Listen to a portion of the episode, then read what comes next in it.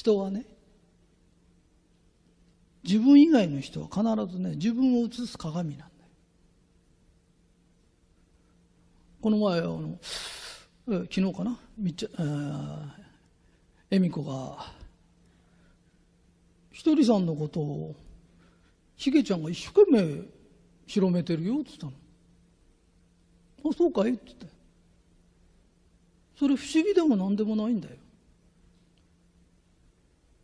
相手は自分を映す鏡なんだよ。でその鏡に向かって俺は全力でスポットライト当てたんだよ。そしたらそのスポットライトは俺を映す鏡なら必ず俺のとこへ跳ね返ってくるんだよ。でもやってやってもあいつ何もしないっていうのがいたらおっかなびっくり斜めから塩当ててんだよ。だから来ないんだよ。人間っていうのはね憎しみで会いたいすれば憎しみが返ってくるんだよ。笑顔で会いたいしたらだんだん笑顔になってくるんだよ。人ってそういうもんなんだよ。今日ねなんかモテるモテる本みたいな。それまゆみちゃん買ってきて読んでた時に。女の人はなんか会社で上役がすごく人気があったんだけどなんか失敗したらでみんなのせいにしたんで人気なくなっちゃったっていう。女の人ってさ自分を守ってくれるような人が好きなんだって言うんだよね。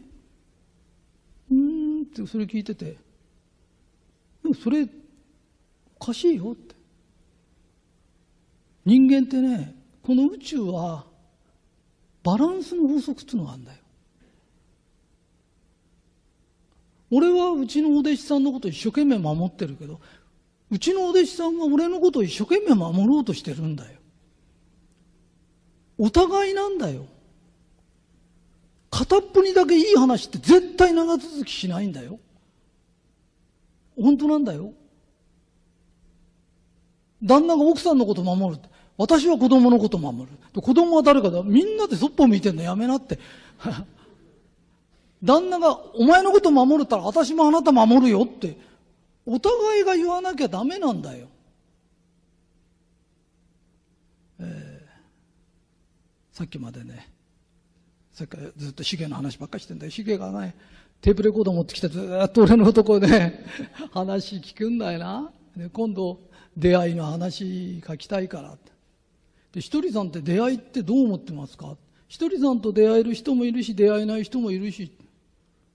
で俺はさ出会いなんかどうでもいいと思ってんだよ。だって出会うもんな。わかるかい？出会いって出会うんだよ。で自分が出会った人に全力で何ができるかなんだよ。俺子供の時にね中学校卒業する頃高校行かないって言ったんだよ。そしたらねうちの親も困っちゃって銀行の偉いやつ連れてきたんだよね。うん。それでね要は大学行けっていうわけ。でその大学行けっていうのが大学行くとね麻雀やっててもいいんだ。遊んでてもいいんだ。でその中に必ずいいとこの息子だとか偉いやつとかがいるからそういうのの麻雀友達になっちゃってたりなんかするだけでおいお前の中になれるんだ。だから大学ぐらいいいとこないよって聞いた時ね耳っちいこと言ってんな。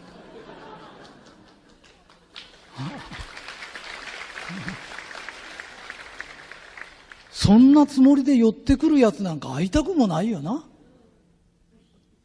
わかるかい？今日も偶然こうやって会ったじゃん。その中で俺全力で喋ってんだよ。で俺会った人にいつも全力なんだよ。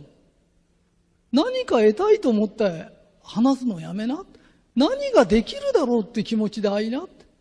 そしたらうまくいくよ。そしたらそういう人間に会えるよ。こういう人と知ったら自分が何か得する自分が得になる話って絶対うまくいかないんだよ。言っても長続きしないんで嫌われるだけだからやめなって。宇宙はそういう法則になってないの？えー因果の法則でね自分がすごい得意だとすんじゃん自分が字が得意だとと字の書けない人なんか見るとバカにしたり薄ら笑いすると人を小バカにした薄ら笑いってものすごくいけないんだよ。そうすると本当に半身不随になったり目がね見えない人が出てきたりするんだよ。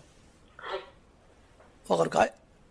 なぜかっていうと魂を傷つけると魂とは人間の中で一番大切なもんなんだよ。それを傷つけると腰とか腰ってのはね体の要だからね。わかるかい？月辺に要だからね。要するに腰が動かないだけで体って動かなくなっちゃうんだよ。それとか目とかに出るんだよ。わかるかい？因果の法則は昔からそう言われてんだよね。と嘲笑ったぐらいでそうですかって言うとそうなんだよだからそういう人がいたらこの人は因果なんだと思っちゃダメだよ。いいかい？俺たちもやってるの。ただ背負いきれないの。だから後回ししてもらってんの。とても今あれ背負いきれないから勘弁してもらってるの。何回も輪廻する間には一度はやらなきゃならないの。だからそういう子を背負ってくるっていうのは本当にダウン症の子やなんかでも天使みたいなの。本当に可愛い性格なの。で最後にそういう大きいやつ持ってくるんだよ。でまたそういう子が生まれる家っていうのはお母さんも魂や親も成長してるから面倒見がいいとこへ生まれるんだよ。中にはあのそういう重症の子を3人も産んでる子がいるんだよ。そうそうね3人に耐えられるだけの愛を持ってるんだよ。わかるかい？うん。それでねすごい人たちなんだよ。魂が最終段階を迎えた人たちなんだよ。だからよくお母さんなんでこの子を残して死んだらあの私どうしようとかって思って道連れに一緒に自殺とかっていう人もいるんで考えちゃう人もね。ダメだよってそういう子はね親に心配かけない。ちゃんと早死にするの。最終段階で親に迷惑をかけに生まれてきたんじゃないの。だから親は心配しないでただ可愛がればいいの、えーこの前あのマルカンのその発表会の時に来てた男の子が重度の障害者を面倒見るそのとこへ勤めてんのね。といくら自分が教えてもご飯食べられない。もう基本的なことができないから自分はイライラしちゃうんだ。だから自分はどうしたらいいんだろうって言ったからその人たちな魂の最終段階だから手づかみでご飯食べてようが何しようがいいんだよって。ね？何もその人たちが普通になることはないんだよって。普通以上の魂なんだよそのお母さんたちすごいんだよって教えてあげたの。そしたらその子がこの前すごいこと発表したの。それからね1週間か10日経ってからがその発表会であのその前のその最初の質問にね自分はなかなかできないのにいきなり来た女の子やなんかでこう食事でもうまくこう食べさせたりできる子がいるんだって。だからその子はね何代もやってんだよそういう子の面倒を。君は今始めたばっかしだからできないんだよって言ったの。ね？それで立派なお母さんだとか立派な魂の子だと思って接してごらんって言ったらこの前すごいこと言ったのね。自分は我慢してずっと何年間もこの職場に勤めてんだと思ったんだって。見方が変わったらこの子たちが未熟な俺に我慢しててくれたんだってことが分かったんだって。でこの子たちは文句も言わずにずっと我慢してくれてたんだってことが分かったらもう身が震えるような思いをしたって言うんだよね。だから人間って魂的なことが分かるとね違いが出てくるねって。同じ働いててもだからここに一生勤めるかどうかは分かんないけど勤めている限りは一生懸命やりたいんだっていう未熟な自分に付き合ってくれてる子に一生懸命やりたいんだって言ったんだよね。だからすごいな。いいかい？生まれ変わり生まれ変わりしながら分かればいいんだよな。あの因果が強い人ってそれは定めが強いって言うんだけど定めが100の人っているんだよ。その人は100の強い意志を持ってるんだよ。わかるかい？だから、因果は罰ではないんだよ。よくあの、こんなの聞いたことない？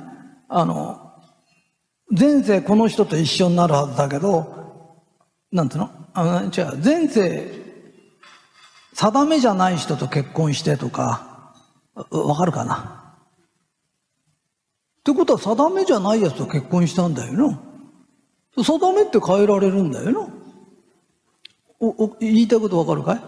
定めではこの人と結婚結婚するっつってたって、この人と結婚するなら首吊るとか、家出するとかって本気になって嫌がったら、あの、定めって消えちゃうんだよ。だ人間っていうのは、500の定めを持ってる人には500の意志論があるんだよ。そうすると、プラマイゼロになって実はどこにでも行けるんだよ。オッケーかい？それで、どこに行こうと、この人生を明るくて、人に親切にしてると因果ってどんどん消えてっちゃうんだよ。起きたとしても大した因果じゃないんだよ。因果は罰じゃないんだよ。因果は罰じゃないんだよ。だって罰だとしたら、罰を受けるために生まれてくるんだよな。じゃあ神は罰を与えるんですか神は罰を与えないんだよ。同じ目に合わないとわからない人がなるんだよ。で、人生を明るく生きて、人に親切にして作った因果はないんだよ。因果ってのは、暗いか心配事してるか、人に対して不親切にしたか、これで起きるんだよ。だからたったこの二つだけをやればいいんだよ。でたったこれだけですかってやってみると大変なんだよ。俺いつも笑顔でいるんだよ。で、笑顔ってボランティアだよ。あの、いつもみんな俺に会いに来てくれるの、俺がいつも機嫌がいいからなんだよ。で、俺嫌なことだってあるんだよ。人生ってのは、ね、いろいろあるんだよ。で、そんなこと知ったこっちゃないんだよ。俺は機嫌がいいと決めてるんだよ。で俺はいつも楽しいんだよ。そうするとなぜか楽しいことばっかしになっちゃうんだよ。だから機嫌がいいんだよ。で、結局嫌なことはないんじゃないですかってないんだよ。いや、ただ、嫌なことが起きても機嫌よくしてるといいことに転化しちゃうんだよ。わかるかい？